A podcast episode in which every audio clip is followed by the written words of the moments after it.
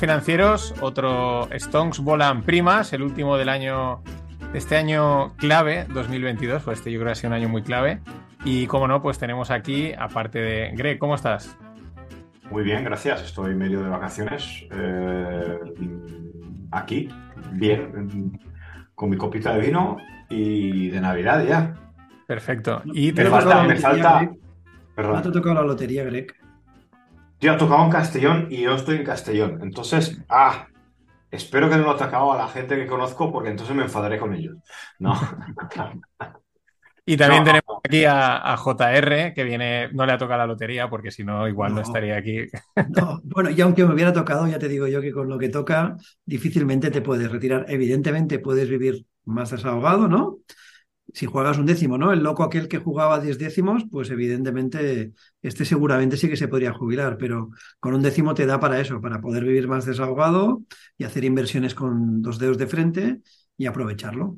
Mm, Exacto, sí, a ver, bueno, también al final tiene una componente, el, el premio aquí de Navidad es algo muy social, ¿no? O sea, es muy, eh, eh, entre los amigos vas a un bar, oye, pillamos un, un décimo, venga, píllalo, tal, y lo compartes con la familia, es una cosa muy familiar, muy tal, es casi, pues bueno, tiene una componente que hoy en Twitter, pues más de uno yo me he unido a estos que, que eh, no, envíe- no, el dinero que te has gastado en el décimo, si lo hubieses invertido en el indexado, eh, matemáticamente dices, iros amargaos, iros a vuestra casa, meteros en una cueva y dejarnos Sí, en paz al resto.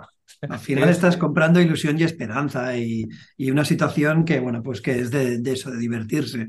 Y ya está. Y sabes que matemáticamente eh, la probabilidad que ganes es muy baja, por no decir que la probabilidad es muy alta que lo pierdas todo, ¿no? Pero que al final forma parte de, esa, de ese e- evento social que todos sabemos que el 22 de diciembre cada año, ¿no? Realizamos en, en España. Exacto. Y luego ir a, pues, de todas las papeletas, ir a mirar si te ha caído la pedrera y estas cosas, ¿no? Pero Pero es, bueno, es la, la- la- la psicología que estamos hablando, ¿no? La de la del apalancamiento extremo, de si me toca tal y de que y, y la ilusión que vives desde cuando has comprado el cupón hasta que sale la, la- claro, el mejor momento, de que, de que puedes ser millonario, lo puedes ser, ¿no? es decir, las probabilidades las tienes, que son un 0,00000000000 nada, eh, es otra cosa, eso ya es Ya, pero si Eso- piensas, si piensas, eh, da igual en esta lotería o en si juegas a una quiniela o una cosa de estas, tal y como echas la apuesta, que te ha costado un eurete, ¿no? O algo así.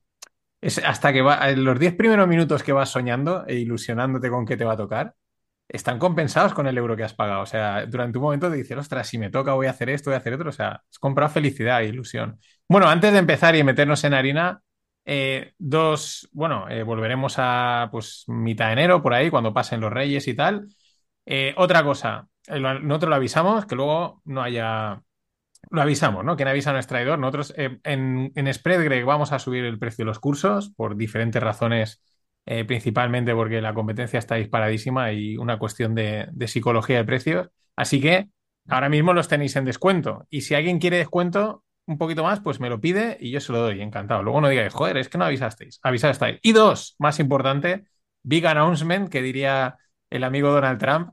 Eh, el 8 de julio que es el segundo fin de semana de... Es cuando, en principio, tengo planeada el evento, fiesta, cierre de temporada de no financieros, de Stonks. Será aquí en Valencia, sábado, durante el día, o viernes noche, sábado. Así que ir guardándolo, ir planificando, eh, pues para también, en, en- en breve, a la vuelta os iré preguntando porque necesitaré también Dos. ciertas confirmaciones, porque al final pues hay que reservar un sitio, si hay que hacer, yo creo que haremos un Stonks así en directo o algo así, y, y habrá que pagar algo porque, a ver, los representantes de JR cobran lo suyo, habrá que traerlo hasta aquí, esas cosas, entonces eh, tendréis que estiraros un poquito. ¿Qué, qué fe- qué- qué- qué fecha has dicho? ¿Qué fecha has dicho? El 8 8 de- de... Julio. Pues entonces montamos un after y nos metemos en mi cumpleaños. El 11 y ya está. Dos días aguantamos todos. Ya nuestra edad yo creo que aguantamos, ¿no? Llamamos un DJ, llamamos un DJ bueno y yo creo que en Valencia eso era muy normal, ¿no? De, de salir, Bueno, eso- el jueves, salir el jueves y volver el martes, ¿no? ¿Cómo era? Entre, entre seguidores, entre nuestros seguidores de Fintuit hay alguno que es también pinchado, ¿eh? o ha pinchado en su vida, con lo cual es Bueno, yo- solamente yo hacer el pinché, llamamiento y a yo- lo mejor nos o sea, encontramos yo- a... Yo pinché en un pub en Valencia. O sea, yo puedo también. pinchar. Yo puedo ponerla. ¿Tú también? Pues ya está. Pues Sí, ya sí, está. o sea. Buah, eh, pero bueno, Yo, eh, lo, yo en lo los dicho. pubs solo he bebido. Es decir, no, yo no, yo no, no, no- de portero a veces me han puesto, pero más no puedo. Lo dicho, eh, segundo, ir oyentes, ir guardando, ir, plan, ir pensando, porque sí que es verdad que necesitaremos una cierta preconfirmación para poder cuadrarlo bien de, de dónde buscar sitio y tal, y toda la historia. Igual eh, pues un Stones en directo, algo así que mole, y, y que podamos conocernos todos y tal. Ocho, segundo fin de julio. Y entramos en, en harina. Estabas hablando, Greg, del yen, de, la previsión de Cem Karsan, elige tema, mm, comenta. Yo empiezo con la mega estacionalidad alcista del SP que se estaba, está esperando para el final de año. Podemos darla que no ha llegado, ¿vale? Es decir, eh, aún le queda un par de días, no sé cuántos días hábiles tenemos aún, pero le quedan, le quedan uno y más cinco, pues sí, le quedan uno más cuatro, ¿no? Porque el 26 creo que es medio festivo. Pues le quedan cinco días, aún puede hacer el rally. Lo que quiero decir a la gente es que yo soy un, ya sabéis que me dedico mucho al, trading estacional, eh, me rijo mucho por las estacionalidades, eh, miro mucho los patrones estacionales, pero en materias primas. ¿vale? Pero es como los contratos esos grandes que lees que todo es perfecto, luego tiene un pero y letra pequeña. Las materias primas, las estacionalidades, los tenemos que mirar totalmente de otras formas que en un mercado de valores, ¿vale? ¿Por qué? Porque el efecto que normalmente veíamos de cara a final de año y que estadísticamente le está saliendo a muchísima gente, ya sabéis, hemos hecho un par de simulaciones en SCAR y que sale, es de debido a dos factores. Y me gustaría explicar a la gente que las matemáticas mmm, les gusta engañarnos para que nos creamos cosas que luego nos lleva a equivocaciones grandes. Entonces, la estacionalidad, básicamente en el último mes y mes y medio, eh, normalmente de cara a final de año, la gente eh, suele tener bastante puts y puts en la cartera como defensa, y entonces la, la, el, debido a que hay menos días ¿vale? de cotización, porque entre el puente no sé qué, entre los Estados Unidos tienen el Black Friday, el, digo, el de Black Friday, el Halloween, y luego algunos días festivos, nos metemos que, la media ponderada de por días en las que se pueden morir las opciones y en las que se está muriendo la volatilidad es menor. Entonces, este fenómeno de cara a final de año suele empujar un poquito el mercado en base, en base a las opciones. Ya sabéis que hay más factores, pero yo os digo lo que nos toca a nosotros, ¿vale? Es decir, nosotros nos toca que os expliquemos estas partes de opciones.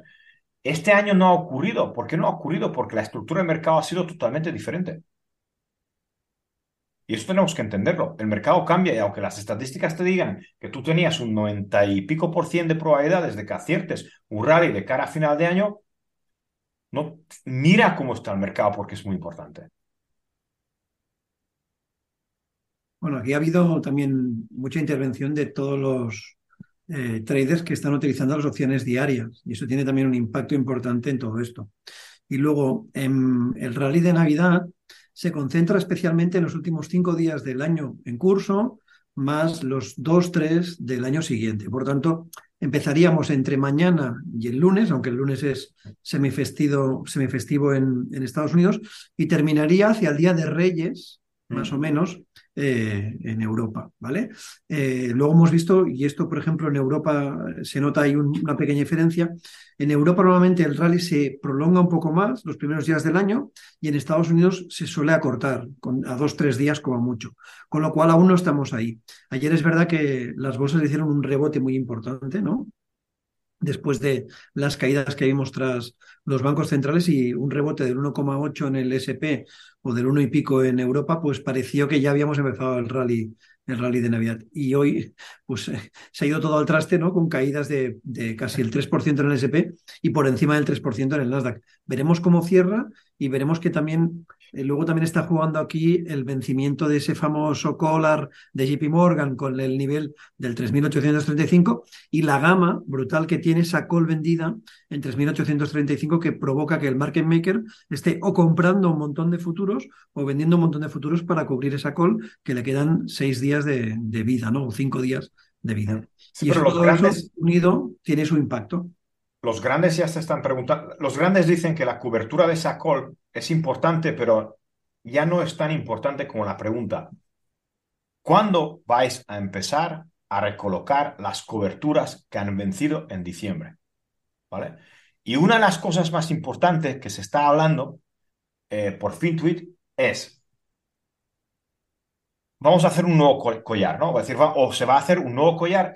El collar es cuando vendes una call, compras una put y el collar avanzado, vamos a definirlo así, es que cuando vendes una call, compras una put y financias un poquito más toda la operación vendiendo otra put. Y la gran pregunta que se está haciendo ahora, eh, no el FinTweet que vosotros conocéis, hay otro FinTweet, gente que entiende un poquito más de mercado, se está preguntando, ¿entrará JP Morgan con la put vendida? ¿Por qué?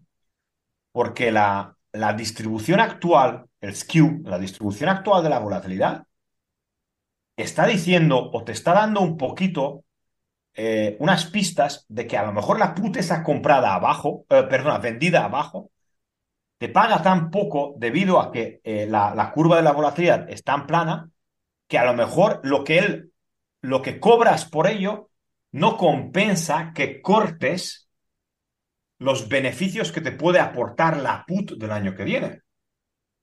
Y eso es una gran pregunta. Y es una gran pregunta porque no es que cómo va a hacer el collar JP Morgan, sino porque el gamma, cuando JP Morgan hace una put spread abajo, la distribución del gamma es totalmente diferente que la distribución del gamma cuando solo hace una put.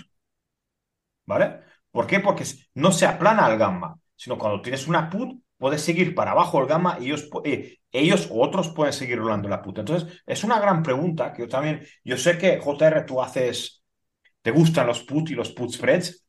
Entonces, no sé si vosotros en, en, en, en vuestro análisis, porque sé que, te dedicas a. Leí lo que estás contando. Leí lo que estás contando. Leí lo que estás contando. Que el vender la segunda put más abajo no compensa eh, por toda la estructura. riesgo.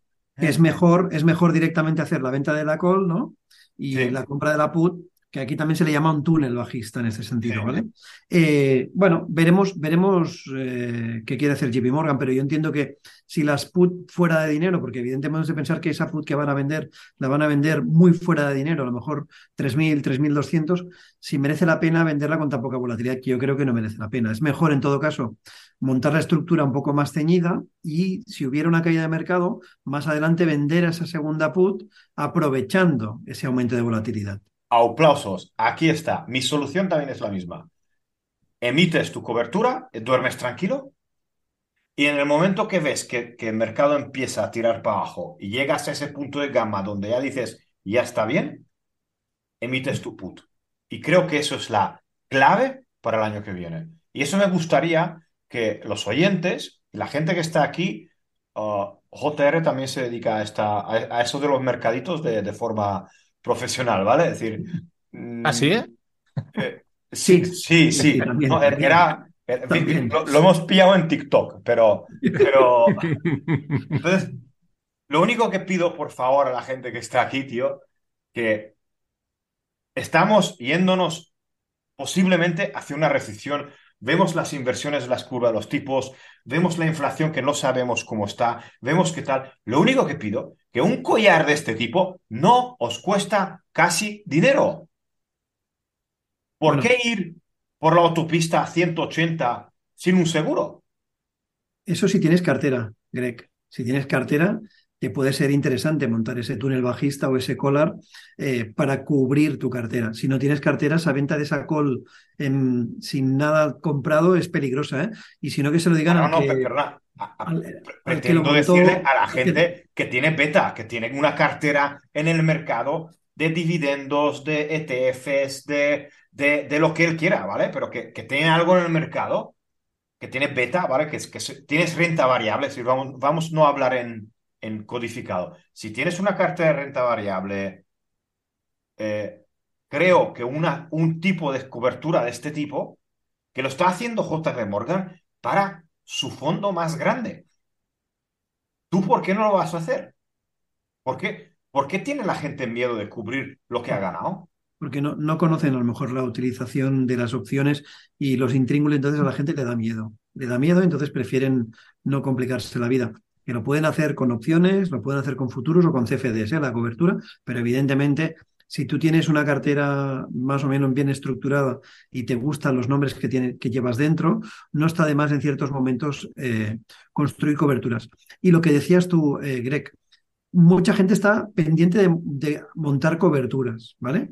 No las han hecho porque precisamente llega este final de año, el final de año cae la teta, cae la vega y normalmente la gente se espera a principios de año hacer las coberturas. Pero luego también hay otra cosa que hemos de tener muy en cuenta todos todos estamos del mismo lado. Todo el mundo ve lo mismo que estabas diciendo, ¿no? Recesión en 2023 y los mercados tienen que ir más abajo. Pero claro, a lo mejor si todos lo vemos del mismo lado, nos van a engañar, ¿no? Eh, el ejemplo o, o, el más claro eh, ejemplo de lo que ha pasado ha sido lo que hemos visto en los mercados de octubre a diciembre.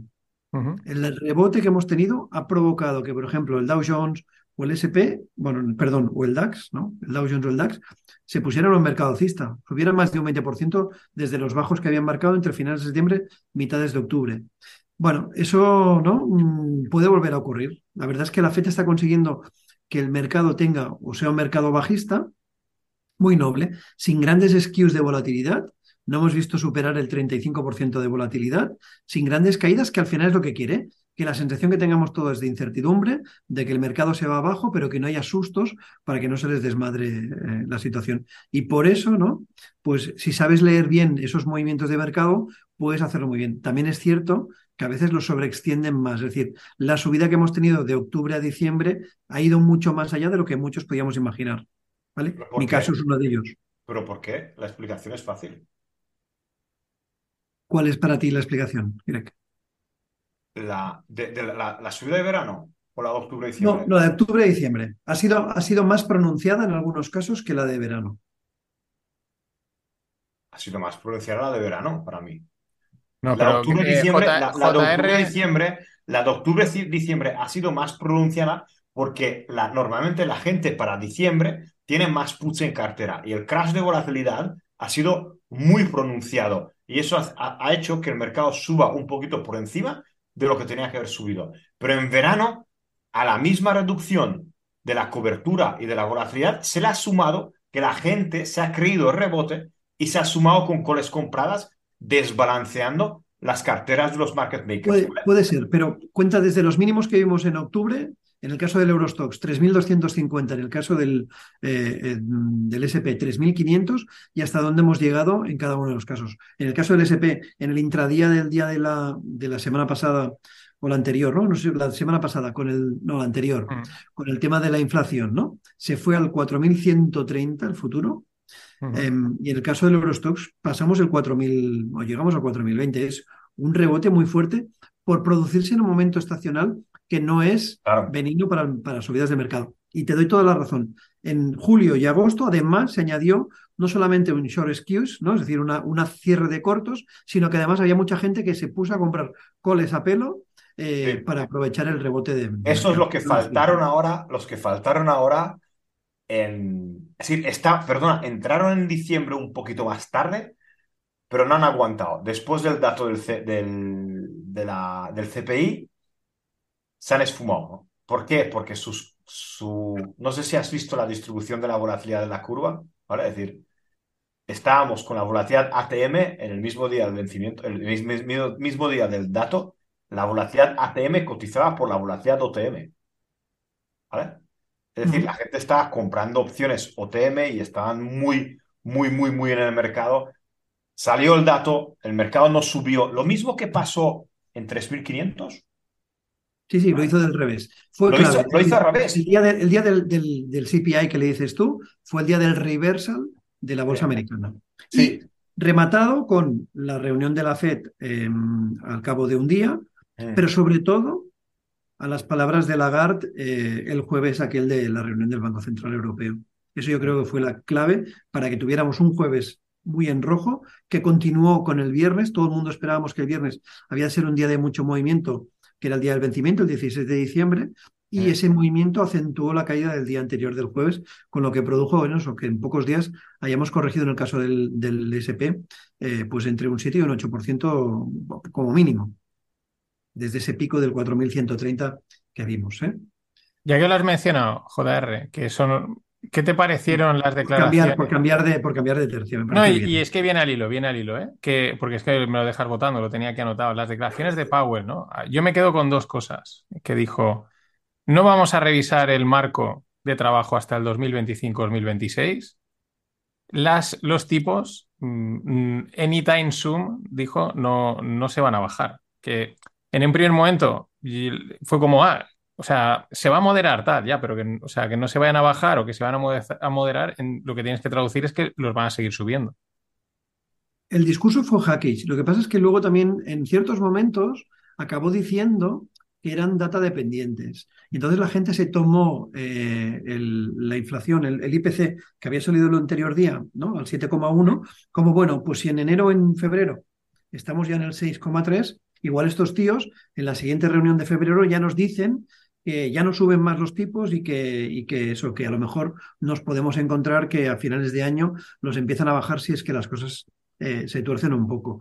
Eh, ya te digo, fue Hawkins y evidentemente yo estoy convencido con lo que dices tú de que los van a mantener altos mucho más tiempo de lo que esperamos y ahora ya el punto neutral ya no está en el, en el 475.5 sino que está en el 5525 y alguno de los miembros ha llegado a hablar de hasta 6, ¿vale? Yo creo que eso también lo hacen para condicionar eh, al mercado, eh, pero luego sí que yo tengo, yo creo que sí que va a ser cierto que todo el mundo vamos a estar esperando que digan a la próxima van a bajar y, va, y van a estar mucho más tiempo ahí diciendo que no, que de momento se mantienen en ese tipo neutral, no sé si será en el 5, 5,25 o un, quizás podría llegar a 5,50 durante todo este año, a no ser que haya un accidente eh, o realmente entremos en una recesión mucho más dura de lo que, de lo que pensemos. Hemos de tener en cuenta que aquí Powell, eh, en cierta manera, algunas veces ha hecho menciones a, la, era, a la era Volcker, ¿no? No quieren cometer el error de que en un momento determinado, pues tengan una segunda, una segunda, un segundo repunte de la inflación. Y hemos de tener también eh, presente que los datos de paro de momento le siguen saliendo muy buenos, a pesar de que los hacen, los, eh, los datos de paro están construidos a veces sí. con encuestas que no, que no son. Eso da, para otro, eso da para otro programa que he empezado a leer un análisis de cómo han cambiado los datos del paro, tal, no sé qué, digo. No lo voy, no, no, esto no es para mí, porque han cambiado tantos parámetros. Yo quería volver a una cosa. Estaba leyendo esta mañana eh, que decían algunos que saben de, eso, saben de macro como tú, yo no entiendo de macro, ¿vale? yo no soy un macro guy, eh, soy grande pero no soy un macro guy, ah, ah, de que uno de los mayores problemas que ven actualmente es que, que la recesión está llegando poquito a poco. Y debido a que la recesión está llegando poquito a poco, la Reserva Federal se está creyendo de que la inflación pues está moderando y que esto de que lleva poco, porque si entraríamos en una recesión, vamos a considerar como COVID como una recesión, ¿no? Pero llega algo de golpe, o 2008, cuando se paró toda la economía de golpe, pues tenían que reaccionar porque se ha ido toda la mierda, ¿no? Entonces, ahora lo que están diciendo que como hay pleno empleo, que hay pleno empleo, yo he ido a comprar y eso parecía, tío, el último día del año, el último día de, que viene mañana la Copa, a Copa todo el mundo con dinero comprando de todo.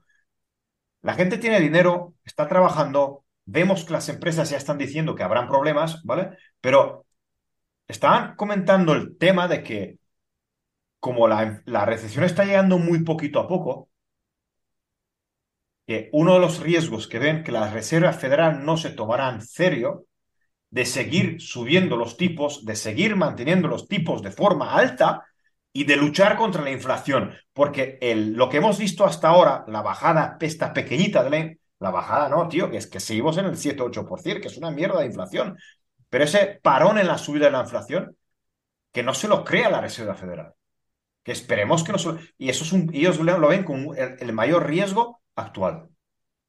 No están tomando como referencia la inflación general, estoy convencidísimo de ello tiene muy claro que la inflación subyacente, sobre todo el PCE, que se publica mañana, son la clave. Eh, no se ha decretado la recesión en Estados Unidos, por el tema del- de la tasa de paro y, y la creación Claro. de empleo. Recordar que el primer y el segundo trimestre de 2022 en Estados Unidos fueron negativos y los libros de macroeconomía dicen que dos trimestres en negativo se van a denominar una recesión. La NBER no la, no la ha decretado porque cierto es que el empleo sigue a, todo, a toda máquina y la tasa de paro eh, sigue muy baja, está en mínimos, en el 3,6, 3,7, ¿vale? Eh, es más, la Fed en algún momento, en algunos de sus miembros han llegado a decir que ellos, hasta que la tasa de paro no llegue al 5, 5,5%, no se van a preocupar. Por tanto, tienen muy claro, no quieren hacer descender la inflación general, lo que quieren hacer descender son los costes laborales, lo que cuesta incrementar el salario a los empleados, que es lo que acaba afectando a la subyacente. Y esa es su máxima eh, preocupación en este momento, más que la inflación general. La inflación general ya solamente por cómo han funcionado los precios de las materias primas, petróleo eh, y otras muchas materias industriales. Y tal y como se está desarrollando todo, va a caer, pero la subyacente muy probablemente se va a quedar ahí enganchada entre el 5 y el 6%, y eso es lo que les preocupa, que como los salarios son una parte importante de esa inflación subyacente, si siguen incrementándose, eh, pues van a hacer que haya un segundo rebote o una segunda ola de inflación. Teniendo en cuenta además Bueno, que veremos qué pasa político, con, este caso, con Senado perdonar, ¿eh?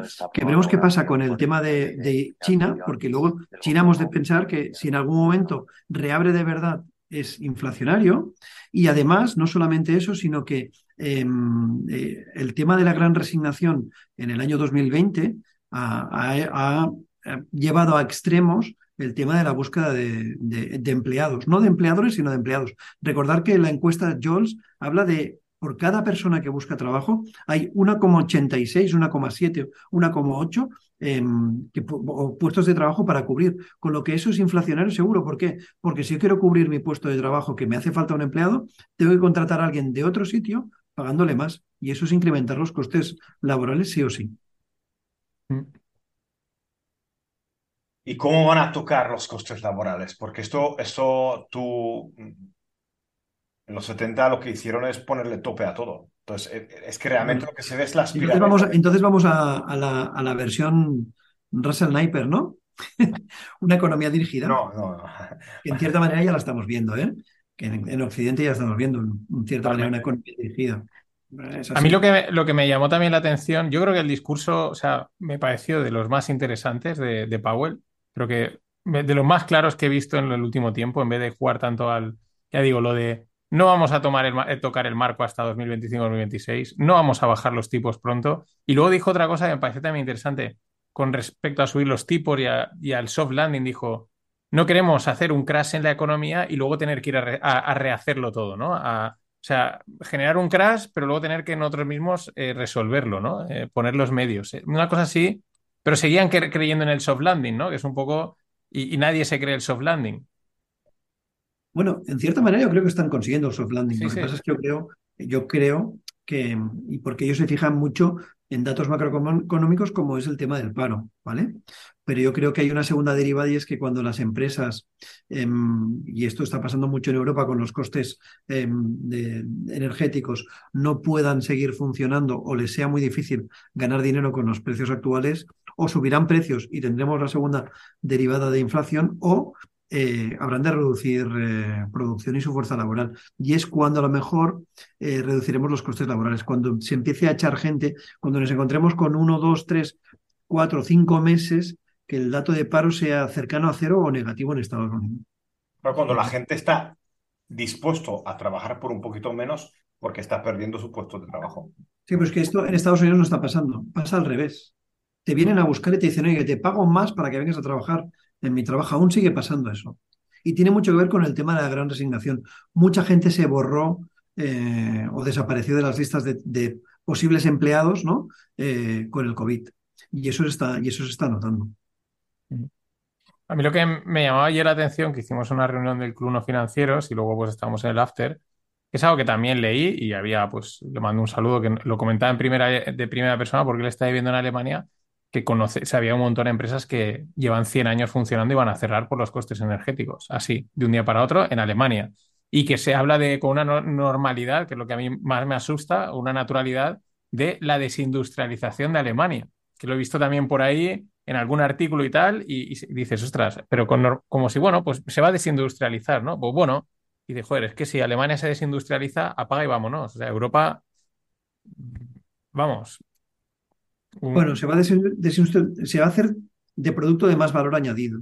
Va a dejar de producir aquello que realmente tiene unos costes muy altos y no tiene un valor añadido eh, importante. Yo creo que va a ir por ahí, pero bueno, ah, no creo que no creo que Alemania deje de producir, ¿vale? No Hombre. creo que haya cosas que hacen en Alemania que se puedan hacer en China, porque hay cosas que os digo yo que difícilmente se pueden hacer en otros países.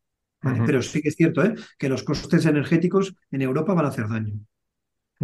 Ahí Están, están. hacer- no, está- están haciendo daño. Están haciendo lo daño. único que el mainstream aún no lo, no, no lo, no lo nota, ¿vale? No. Porque, Y- y- porque eso está mermando pues, las, los balances de las empresas, está mermando un poquito el, el beneficio o el posible beneficio que tienen los, los márgenes de, las, de, de- de- Bueno, de los empresarios.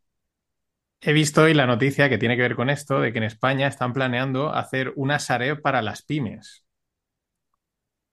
O sea, el- un banco malo para toda la deuda de las pymes que están reventadas. Que digo, ya lo que falta, lo que falta. Que no me quiten el negocio, joder. No, no, es que, o sea, la Sareb, que fue la de, la, la de los inmobiliarios, o sea, soy un desastre, o sea, que decir, pues estaba, se veía venir, pero bueno, fue una solución, pero ya si te metes con deuda de pymes, pues apaga y vámonos. No, y si tiene el mismo resultado que la Sareb, eh, mal vamos, porque claro, si vemos, yo me he enterado de gente que ha pedido préstamos ICO cuando la pandemia que los ha utilizado para comprarse una moto, por ejemplo. Que dices, Por mandan, supuesto. ¿no? Mandan, ¿Por qué no? bueno, pues ¿por qué no? Porque te estaban dando para que pudieras seguir manteniendo el negocio, Ah, para que te compraras una moto. Un préstamo, un préstamo ICO que es, es decir, con la que moto detrás- siempre puedo repartir una pizza. Sí, sí. Luego, no, luego detrás estamos todos, ¿eh? Que cuando esto, cuando esto no vaya, el banco se lo dio, porque luego detrás había el Estado que garantizaba buena parte de estos préstamos, Pero ¿eh? volvemos a tu amigo Nasib. Eh, préstamos avalados por el Estado. Es la Sí, nueva forma. sí, sí, es, que volvemos al mismo. Es que es la solución, señores. Es la solución. La, la pregunta es: montemos todos empresas para que chupemos algo del bote. Porque el bote va a ser enorme. Es decir, la, la solución a la siguiente crisis va a ser lo que hemos hablado en, en el episodio anterior o la última vez que hemos hablado contigo, ¿no? De préstamos avalados, ayudas estatales, eh, no pagues intereses, etcétera, etcétera, etcétera. Es que no hay otra. Yo, yo no veo otra porque, porque es, es, la economía es un drogadicto tan, ah, tan dependiente del crédito que creo que hoy en día la mayoría, la mayoría no se imagina un negocio sin crédito. La desaparición del patrón oro ha llevado a eso. Es decir, para conseguir crecimiento necesitas endeudar más al mundo. El problema está que por cada dólar que añades de deuda, no añades un dólar de crecimiento, sino que menos. Y, ese, ¿no? y esa función regresiva es peligrosa, porque al final el mundo vivirá inundado en, en deudas, que ya veremos quién pagará y si iremos al gran reset. Una cosa que tú decías, Greg, no, yo he ido a comprar y hay un montón de gente gastando como si no hubiera. Estamos hablando, estabas hablando de España, ¿no? Eh, Eh, no de mi país, de mi país, Ah, de tu país, en Hungría. balcánico, pero Yo pensaba esta mañana y esta mañana lo he puesto y, y yo aquí me equivoqué. Dije, uy, estas navidades la gente se va a retener de, de- de hacer mucho gasto. Se ha retenido en cierta manera, ¿vale? ¿Pero por qué? Porque, y eso es lo que yo no tenía en cuenta, la gente aún en Europa tiene mucho ahorro generado durante la pandemia, ¿vale? Y tiene trabajo y no tiene la sensación de que lo pueda perder. Por tanto, de momento, a pesar de que se queja de que los precios de las cosas han subido mucho y de que todo está muy mal y demás, pues no se quita de comprarse esos pequeños caprichos y de salir al bar a comer o a cenar o lo que sea. Y eso de momento va a ser así hasta que el Euribor tenga su impacto, que ya lo empieza a tener, la inflación tenga su impacto, pero sobre todo se acaben los ahorros y el tema del desempleo empiece a incrementarse. Es decir, la gente les echen a la calle, veremos luego si habrá ERTES o lo que habrá, ¿vale? Cuando empieza a ver eso, el consumo evidentemente se va a detraer. Todo y que el consumo, eh, y eso es otra cosa que no se tiene en cuenta, ya está siendo inferior al consumo que teníamos hace un año. Sí. Lo que pasa es que como no deflactamos las ventas minoristas, crecen, pero si las deflactáramos están disminuyendo. ¿Vale?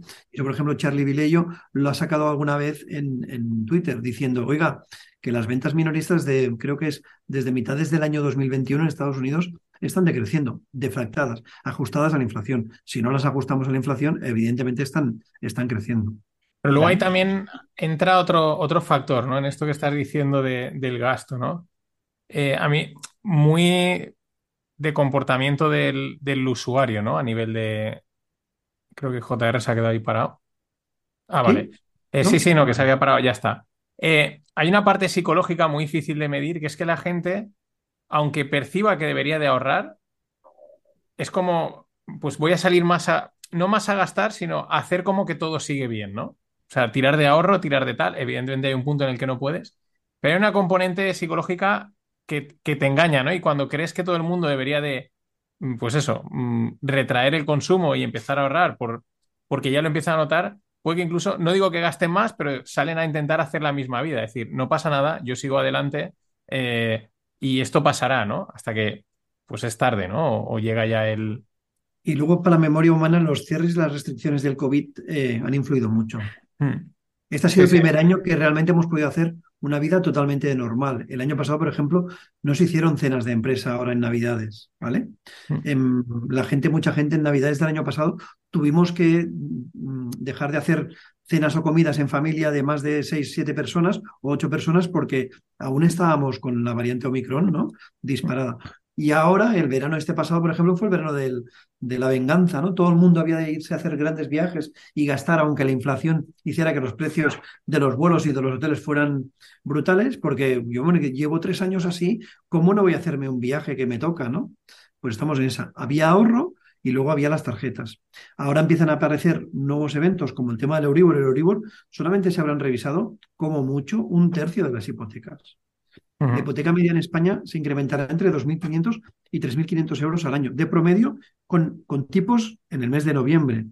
Eso con los, con el salario medio que hay, pues como un, si tenemos una pareja, como un 10% del salario que te vuela, porque más o menos está en los mil y pico largos, ¿no? Sí, Sí, sí. pero ya está 200.000 aprobado, ¿no? Ya está aprobado de, alarga- de, de alargar el plazo de las hipotecas, ¿no? Mm, Sí, Greg, pero para familias que cobren de conjunto menos de 30.000 euros, creo que son 29.000 euros, no tanta gente se podrá a- a, eh, acoger a eso. ¿eh? No sé, según no lo los veo. otros, según los, vuestros dirigentes, los, los otros son todos ricos. Sí, Bueno, pero bueno, puede estas son, son las típicas medidas que todo el mundo dice, a ver si me toca, y luego le tocan a cuatro, ¿no? O sea, es- Sí, es- sí, son sí, muy, sí. son muy mediáticas, muy, no, vamos a alargar la hipoteca, todo el mundo está contento y cuando va a ver la letra pequeña, nadie entra ahí, entran Otra cosa es que los bancos, por interés propio, porque no quieren tener que hacer provisiones y no quieren tener impagados, ya directamente te lo ofrezcan. ¿vale? Eso lo estaba discutiendo ayer. Lo estaba discutiendo ayer con un amigo y dice, no, es que los bancos, digo, mira, los bancos juegan a no perder, ¿vale? O a Sí, perder, a, a- a perder lo mínimo. Entonces, ellos pueden jugar a quitarte la casa, pero su interés no es quitarte la casa, ¿vale? Su interés es que si tú te mueres, tus hijos sigan pagando los intereses, ¿vale? Porque, porque si alargo el plazo de la hipoteca, ¿vale? Si lo alargo, eh, en muchos de los casos, mm, gente mayor llegará a no poder pagarlo y lo heredará a tu hijo y tendrá que cancelarlo de alguna forma. Bueno, en Japón pasó, ¿eh? En Japón en los 80 y 90 pasó eso. Sí, pero eso, esto- eh, ellos lo que están jugando es, es, es tiro una patada para adelante, alargo la deuda y, y, y- y esos intereses o eso, ese, ese dinero al final me lo volverás a pagar y, y- y la banca mm, casi nunca pierde, ¿vale? Y básicamente cuando pierde lo rescata el Estado, es decir, nosotros, ellos siguen sin perder. Entonces la banca es así. Hablando de Japón, y cambiamos un poquito de tema. Eso del yen y Creo que lo pregunté, pero no sé, a- igual se me ha olvidado ya. Ah, eso del yen, de por qué es el yen una moneda como defensa o como la gente va mucho. Cuando hay crisis siempre vamos al yen. ¿Por qué el yen es tan fuerte? O vamos, ¿por qué es eso? El yen es la moneda, ha sido la moneda histórica en los últimos 40 años del carry trade. ¿Tú qué hacías o, o qué Ah, han vale. estado haciendo? Te ibas a un banco, pedías eh, un- una hipoteca en yenes o un préstamo en yenes a un tipo de interés del 0,10, del 0,10, ¿eh? lo cambiabas por dólares, por euros o por la moneda que fuera y invertías ¿no? en productos que te daban mucho más de un 0,10. Y encima, como el yen era una divisa que constantemente se estaba vendiendo, ¿por qué? Porque mucha gente hacía lo mismo que tú, ¿vale? Pues te favorecía. ¿Qué pasa cuando se produce una crisis? Cuando tú estás invertido en activos de riesgo que en vez de ganar vas a perder dinero. Pues cierras esa operación recibes los dólares o los euros y lo primero que piensas es, me cierro el yen para no quedarme con una divisa y el riesgo que pueda tener. Entonces compras yenes. Por eso, cuando hay crisis, todo el mundo que estaba haciendo carry trade se pone a comprar yenes. ¿Por qué? Porque los tenía primero vendidos. Y eso automáticamente genera que el yen se fortalezca contra las otras divisas, cuando hay crisis. ¿eh? Pero si no, eh, era la divisa básica para jugar o para utilizar y hacer el carry trade, porque el tipo de interés era muy bajo. Y además que se debilita. Cuando las cosas van bien, mm. el yen se debilita, porque como tú hay más gente haciendo lo mismo. ¿Y Banco Japón esta semana? Bueno, mm, poner puertas al campo es difícil. Creo que lo decía yo en Twitter, ¿no? Y las puedes poner durante un tiempo, pero luego al final se acaban, ¿no? Acaban teniendo que desaparecer. Em, eh, al final, ellos mismos se están dando cuenta que la inflación en el Japón ya está en el 2%, que ese control de la curva, ¿no? Mm, igual pueden dejar que sea un poco más allá, porque al final, recordar, ¿eh? algunos plazos de bonos japoneses han dejado de cotizar porque principalmente el principal tenedor es el Banco de Japón, ¿vale? Y luego, eh, ¿qué pasa? Que la gente que no podía jugar contra el tipo de interés eh, japonés porque el Banco de Japón estaba comprando eh, bonos al 0,25, ¿vale? No dejaba que subieran más del 0,25, lo hacía con la divisa, lo hacía contra el yen. Y el yen se les ha ido a 150 y eso es perjudicial para su inflación y es perjudicial para, para, su economía. Y por tanto dice el Banco de Japón, oye una cosa, pues mira, vamos a ampliar esa franja del 0,25 al 0,50 y de esta manera lo que hacemos es también cambiamos ciertas dinámicas. Recordar que el japonés de por sí es muy ahorrador, tienen una balanza de inversión siempre favorable y donde invertían su dinero principalmente en el exterior, no en Japón. ¿Por qué? Porque mm, si en un bono japonés te pagaba el 0,25, pero en cambio te puedes ir a un bono americano que te pagaba el 4 y la diferencia de tipo de cambio te permitía hacer la cobertura sin un coste muy elevado, te acababas llevando un 1, un 1,5 de más a más, sin riesgo de divisa y sin nada. Con esto lo que están haciendo es que el yen se fortalece, por tanto ya no es tan fácil hacer esa cobertura. Y luego, segundo, como los tipos en Japón son más altos, eh, ese diferencial entre los tipos americanos y los tipos japoneses son, tan, son más pequeños y eso lo que provoca es que posiblemente el inversor japonés igual ya no salga tanto. Uno de los primeros síntomas que vimos cuando el Banco de Japón, eh, o una de las primeras reacciones que vimos cuando el Banco de Japón em, puso en marcha de manera sorpresiva, ¿no? El, creo que fue el lunes por la noche, el tema de, de incrementar ese control de curva hasta el 0,50 en el 10 años, fue que los bonos americanos pasaron del 3,50, la TIR del bono americano de 10 años, al 3,60 y pico largo. ¿Vale? ¿Por qué? Porque esos compradores que vienen principalmente de Japón van a dejar de comprar, en principio, ese bono americano, o no va a ser tan rentable comprar ese bono americano para ellos. Claro. Porque les compensa la divisa. Mm. Sí. descompensa la divisa en este caso. Y en cierta manera le va bien al Banco de Japón, porque de esta manera fortalece al yen también, ¿vale? Y no tiene que estar constantemente defendiendo al yen como ha estado defendiendo durante muchos meses porque había mucho hedge fund inversor jugando, como no podía hacerlo mediante el bono, lo hacía mediante, mediante la divisa. Mucha gente ha estado eh, vendiendo yenes eh, a 150, 145, 150. Y entonces, la, la pregunta clave, la pregunta clave, ¿no? ¿Cómo, ¿Cómo, vemos o cómo nos preparamos para el año 2003? Bueno, si, si, el, último, si el último reducto del, de las políticas ultralaxas tira también la toalla, vamos a lo que decía Mariano hace un rato, cuando hablábamos de, de lo que dijo Powell, ¿no? En la reunión, ¿no, Mariano? Hmm. Si el último que defendía políticas monetarias laxas, que era el Banco de Japón, empieza también a dar su brazo a torcer, te está diciendo que los tipos de interés van a romper esa antigua normalidad o van a volver a la antigua normalidad y nos hemos de olvidar de, los CIRP y los NIRP, es decir, tipos cero y tipos negativos, y de barra de liquidez ilimitada. Quizás ahora ya no será tan así durante un periodo de tiempo más o menos largo que puede ser entre uno y tres años. Y eso va a afectar a toda la cadena de activos, ¿eh? sin duda. De todas maneras. Dime, dime, Mariano, No, no, di, di, di. Acaba, acaba. No, que por eso el Nasdaq sigue sufriendo. Las grandes compañías y las pequeñas Claro. compañías del sector tecnológico están sufriendo porque esas valoraciones con tipos al 4 o al 5 o al tipo que sea, evidentemente no son favorables para esos sectores que son de gran crecimiento cuando los tipos son bajos. De todas maneras, lo que iba a decir es que eh, ya la sesión de, le, le están llamando que se tiene que ir a otra discoteca a pinchar. Entonces, eh, porque esto lo habíamos, ya veíamos que nos iba a pasar el qué va a pasar en 2023, qué vemos en 2023, lo vamos a dejar para la vuelta de enero, eh, que igual también tenemos un poquito más de info y podemos y nos metemos algún triple. eh, estilo Sabonis, que no te mola porque juega en el Madrid, pero, pero Pero algunos se jugaba muy bien, enchufaba. jugaba muy bien. Sí, señor. Eh, bueno, ya había Audi Norris en el Barça, había Audi Norris, ¿no? En el Barça que era, Mm. era su pareja eh, en el equipo contrario. Así que sí, sí. Hay, hay muchas cosas que seguramente mm, ahora nos parecen que van a ser de una manera y durante el año que viene van a cambiar. Pero sí que es cierto que esas, esos cambios, si me dijeras qué es la clave, esos cambios en las políticas monetarias van a, van a hacer cambiar mucho el comportamiento de las valoraciones y de los activos, seguro, y de la economía en general.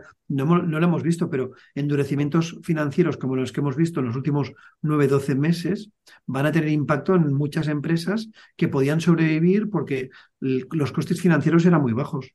Con estos costes financieros tan altos, habrá empresas que no podrán seguir adelante, seguro.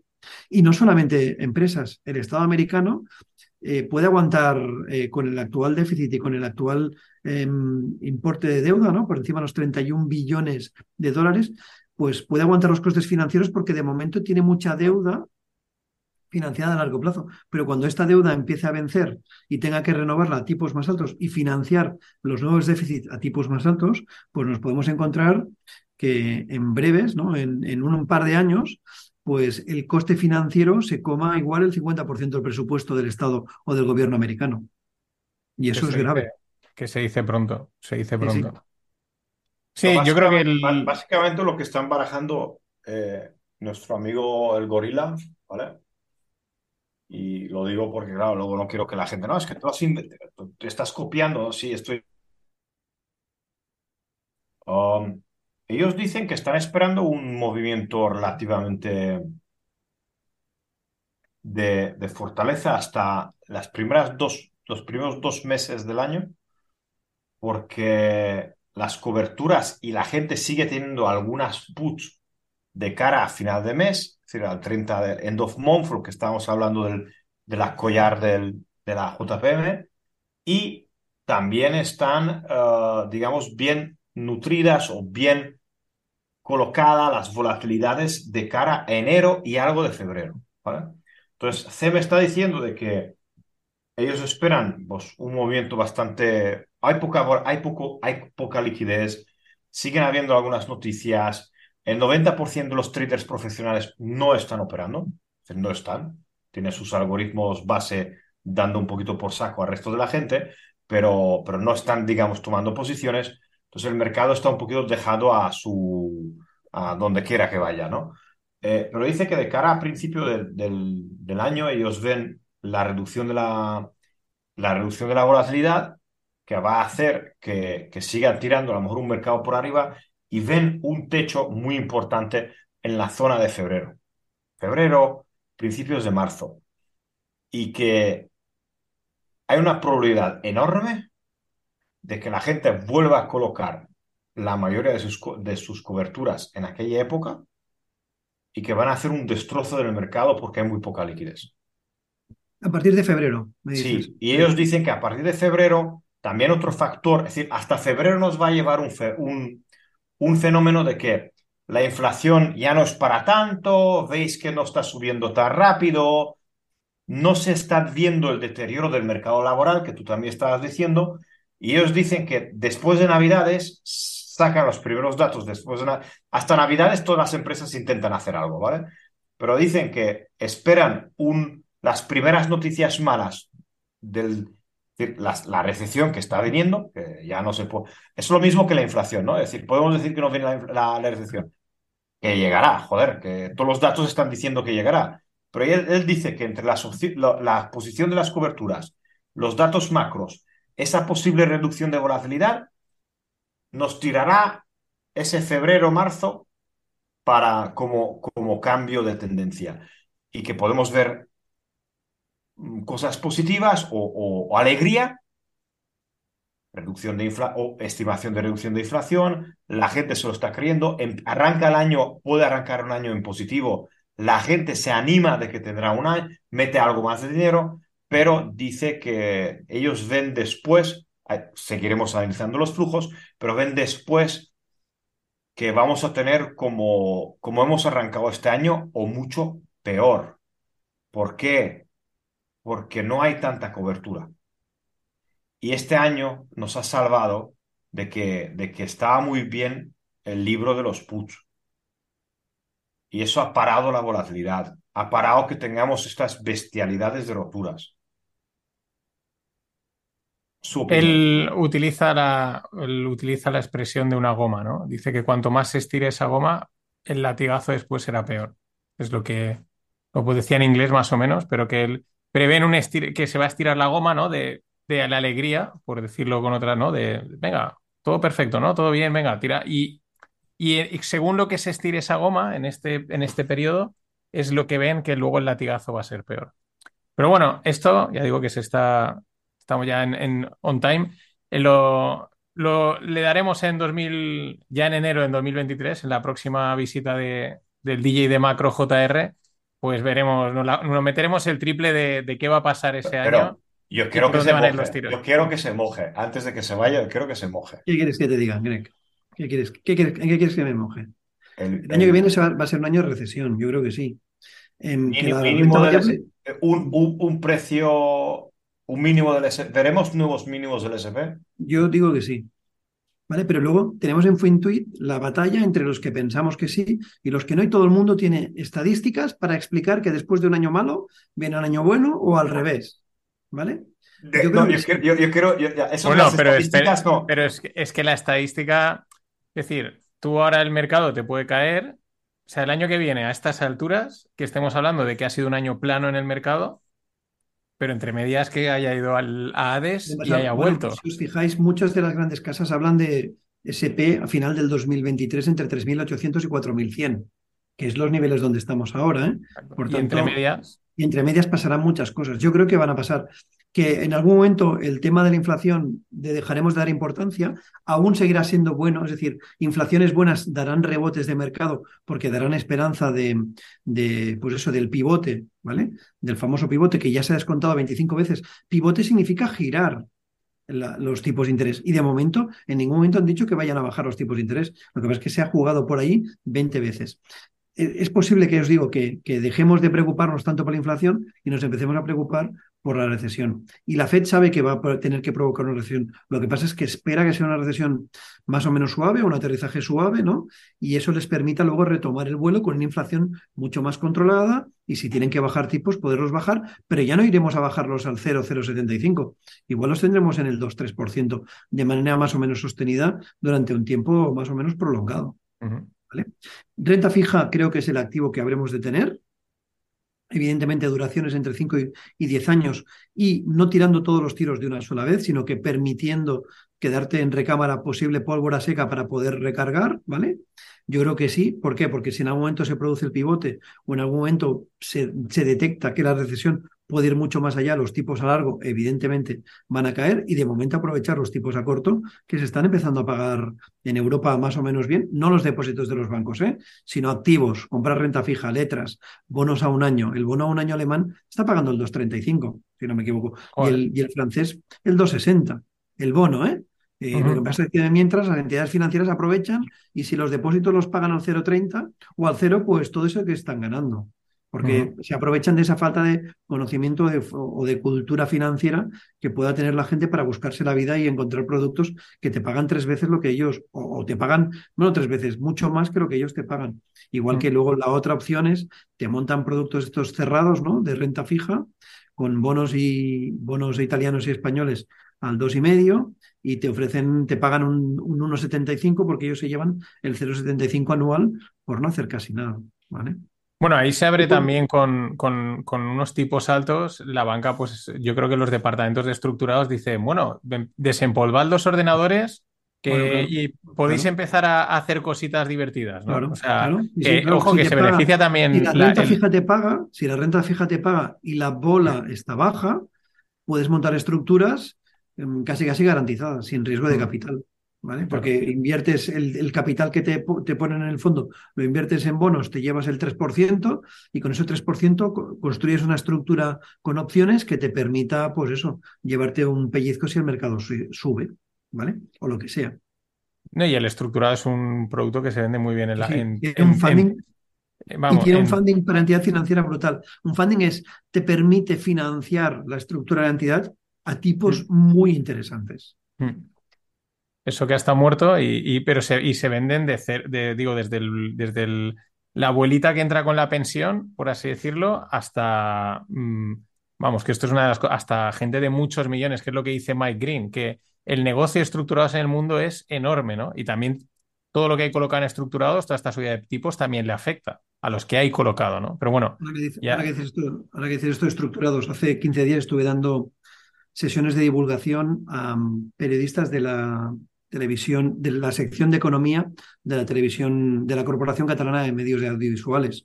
Y ellos me sacaron a colación, oye, esto que dice el BIS de esos 80 billones de dólares en productos fuera de, ¿no? En productos OTC, bueno, y le decía, pues bueno, son principalmente eso, forwards de divisas, swaps de tipos de interés, em, estructurados OTC para, ¿no? para garantizar productos o lo que sea, y todo eso suma 80 billones. Si todo es normal, no pasa nada, pero si en algún momento algo se rompe, pues ese riesgo de contrapartida que te ofrece el OTC te puede acabar suponiendo un disgusto o un susto. perfecto. Pues mm, creo que lo vamos a dejar aquí, que toca. Ha quedado mucha cera en el tinte o mucha, o mucha, Siempre, mucha siempre, por- sie- bueno, siempre, nos queda, siempre nos queda. Sí, sí, no, no hay otra y, y hay que, hay que convivir con ello, hay que convivir con ello. ¿Cómo se presentan las Navidades? Bien, Como muy siempre. bien. Familia, sí, en familia, muy bien. Eh, para mí son, y eso creo que tiene mucho que ver, pues, el hecho que nos trae recuerdos muy buenos de cuando éramos pequeños y siempre lo vemos como una cosa positiva, a no ser que te haya ocurrido en esas fechas algún evento, eh, pues de aquellos desgraciados, ¿no? De familia, se murió mi padre o lo que sea, y entonces sea más de esto. A todos nos gustan las Navidades, en familia, con ganas de que haga un poco más de frío, que no está haciendo mucho, y que nos van a pasar volando, que no nos vamos a dar cuenta y estaremos ya el día 9 de enero y hablando otra vez de cuando volvemos a hacer un Storms, ¿no? Y Mm. hablar de todas estas cosas Es interesantes. que yo, yo hoy he salido a andar por el río Valencia, he ido en manga corta. Pantalón Sí, sí. corto y manga corta. Y iba andando y No digo, os digo "Joder". nada porque es Navidad, ¿vale? Os digo Digo, nada porque es Navidad. No, pero es que yo estaba flipando también, pues digo, joder, digo, es que es, es 20, ¿qué es? 22 de, de diciembre. Digo, es que voy Sí, en manga corta. O sea, no me ha picado el brazo, digamos, de, de un, un vientecito, nada. O sea, es que es, es- o sea, es una, no sé, no sé. Cero Pero- grados, cero grados, lloviendo, eso de que es media agua, medio hielo, ¿vale? Es decir, eh, Mariano, eh, ya, Bueno, estoy enfadado contigo. No, pero el, de- de- es- decían, bueno, eh, JR ha dicho mismo, a ver si entra el frío, ¿no? O sea, que, ape- Sí, sí. que parece, a los del norte os suena raro, pero apetece, o sea, apetece por lo menos un mesecito de, de- de frío, ¿no? Continúa, pero es que no- este año Pues veniros siendo- conmigo a esquiar y ya está, y ahí pasar ¿dónde vas a esquiar? Greg, ¿dónde vas? Que lo dijiste, ¿dónde te vas? Ah, ahora voy porque me han cambiado el- el sitio donde vamos. Me voy a Murau, a, a, a- a un sitio de Austria, no sé dónde está. Eh, tiene un nombre raro austriaco. En vez de Kitzbühel, ahora nos vamos a, a Murau porque el hotel no está, le pasó algo al hotel y vamos a estar ahí. Y luego quería subir a Suiza a ver un amigo, pero parece que está lejos, tío. Es que Qué vidorra, tío, qué vidorra de Vegas, Greg, tío. Tú yo voy, yo ahí. soy, yo voy de, a, a visitar amigos que tienen chalets en Suiza. Entonces me puedo, entonces me sale gratis. Entonces yo soy de los pobres Sí, que, sí. que- que llevo una botellita de vino y dice, oye, ¿cómo estás? ¿Cómo estás? Bien. ¿Nos podemos quedar una semanita? Sí. Y luego a la segunda me quedo ahí como residente. No, eh, te ocupa. No, sí. eh, lo único que es, ahora me sale muy lejos y mis, mi hijo no aguanta muy bien eso de, de viajar más de 500 kilómetros al día. Entonces no, no sé, ya veremos. Pero sí, sí, es, una semana estaremos en, la, en, en, en Murau y luego ya veremos. Muy bien. Perfecto. Pues nada, oye, feliz Navidad, feliz año a todos, a vosotros, a los oyentes del Stonks y volveremos, pues eso, en enero dando más guerra y, y hablando de Powell, de Lagarde y de todas estas movidas que, que no molan tanto. Y, y viva, el gas, el, viva el gas en el mínimo del año. Sí, sí, el gas en mínimo del año. Por cierto, no hemos dicho nada de Lagar, pero Lagar fue como un elefante en la cacharrería ¿eh? el jueves eh, de, Sí. de la reunión. Fue brutal, ¿eh? ¿Qué, qué hizo? ¿Qué? ¿Había enterado? Bueno, no, realmente te acabo diciendo que no saben dónde van a llevar los tipos de interés. No saben dónde los van a llevar. Ya os digo, creo que fue mucho más grave lo que dijo Lagarde o provocó la caída realmente lo que dijo Lagarde que no lo que dijo Powell el día anterior cuando salió de la reunión. Pero bueno, lo dejamos para otra para otro evento. Oye, un placer haber estado con igualmente. vosotros y, y nada, y feliz Navidad para todo el mundo y felices fiestas. Venga, feliz Hasta año. luego. Feliz Navidad. Hasta luego.